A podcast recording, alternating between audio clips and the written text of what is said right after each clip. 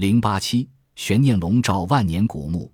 二零零三年十月二十五日，来自北京大学、中国科学院的地质学家、环境学家、考古学家、人类学家，加上记者，一股脑闯进东湖林村。这一天将被北京市门头沟区斋堂镇东湖林村村民永远铭记。六大悬念：悬念一，该东湖林人因何而死？是自然死亡还是死于非命？这给世人留下了想象的空间。悬念二，这具尸骨的性别如何？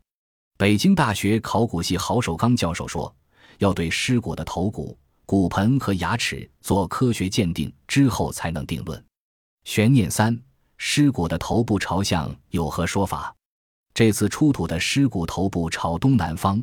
赵朝红教授说，可能与部落氏族的信仰有关。另外，太阳东升西落也是尸骨朝向的因素之一。悬念四：该地的东湖林人究竟住在哪儿？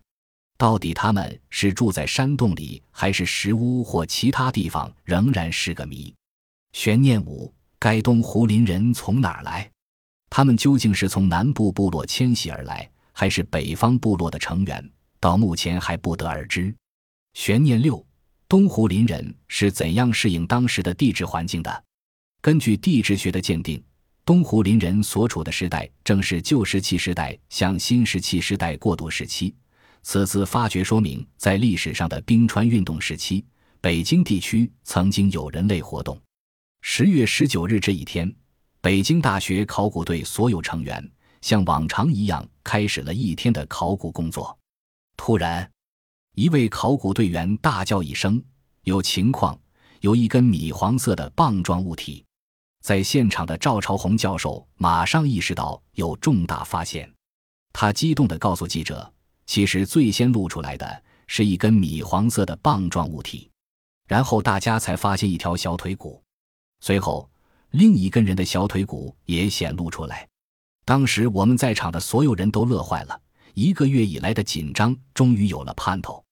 因为这时大家都意识到有重大发现，在现场的东湖林人墓葬内躺着一具尸骨，骨架形态安然，头骨微向右侧偏斜。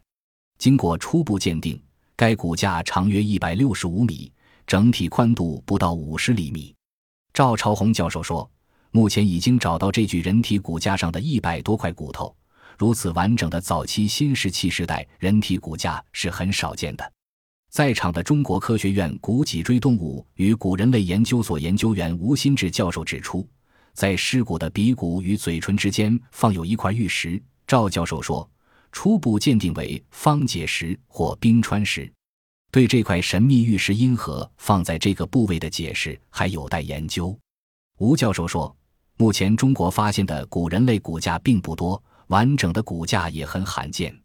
东湖林人生活在由旧石器时代向新石器时代过渡的时期，这具完整的人骨架能为华北地区的人类谱系提供更多的资料依据。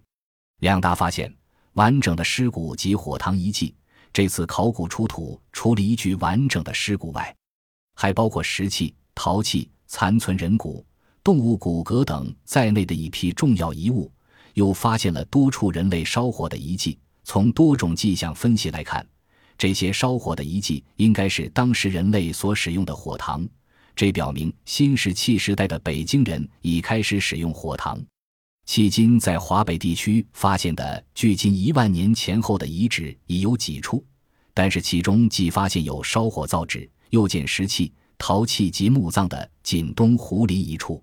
根据专家推测，东湖林人活动区域的植被类型主要是针阔混交林。东湖林人的经济活动主要以采集、狩猎为主，狩猎对象主要为鹿类动物。东湖林人生活的时期，北京地区的年平均气温可能比现在略偏高。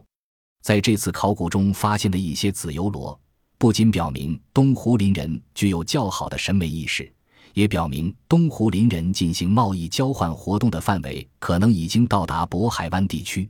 在发掘现场，周教授手拿竹签，在尸骨的周围勾画出墓葬的基本形状，同时指示出墓葬的开口处位于紫色土层内。该土层正是东湖林人生活时期的地质层段。这是一座保存完好的新石器时代的早期墓葬，是有东湖林人遗址研究以来第一次通过科学发掘手段获得的有明确地层关系的墓葬。专家看法，堪称考古重大发现。中国科学院黄土与第四纪地质国家重点实验室周坤书教授，东湖林人可以说是北京地区新石器时代古人类的鼻祖。这次发掘成功就在于。第一次发掘到了该时代保存完整的尸骨，同时发掘出东湖林人的工艺品、食物、石器以及东湖林人用来烧煮食物的火塘，这在中国考古的历史上尚属首次。中国科学院古脊椎动物与古人类研究所黄卫文教授，这次东湖林人遗址的发现，无论在国外还是在中国都很少，在华北地区更是第一例。东湖林人的发现实际上解决了考古学的一个疑问，就是在一万八千年前的山顶洞人之后，北京地区在一万年前还是有古人类生活的。北京大学古生物学与地层学教授郝守刚，世界范围内对于人类在一万三千年前到八千年前的活动状况的研究一直缺少好的标本，也是世界考古的一道难题。对此，距东湖林人尸骨的考古鉴定。将为我们中国考古研究提供重要的资料。相关链接：何谓东湖林人？东湖林人遗址位于门头沟区斋堂镇东湖林村西侧，是新石器时代早期的人类文化遗址，距今约一万年。一九六六年发现，文化遗址内出土有人骨化石，经鉴定属两个成年男性和一个少年女性个体。在少女遗骸的颈部位置有用小螺壳串制的项链，腕部佩戴有牛肋骨制成的骨镯。该处文化遗址，是继北京人和山顶洞人旧石器文化遗址之后的又一个重要发现，因发现于东湖林村，被命名为东湖林人。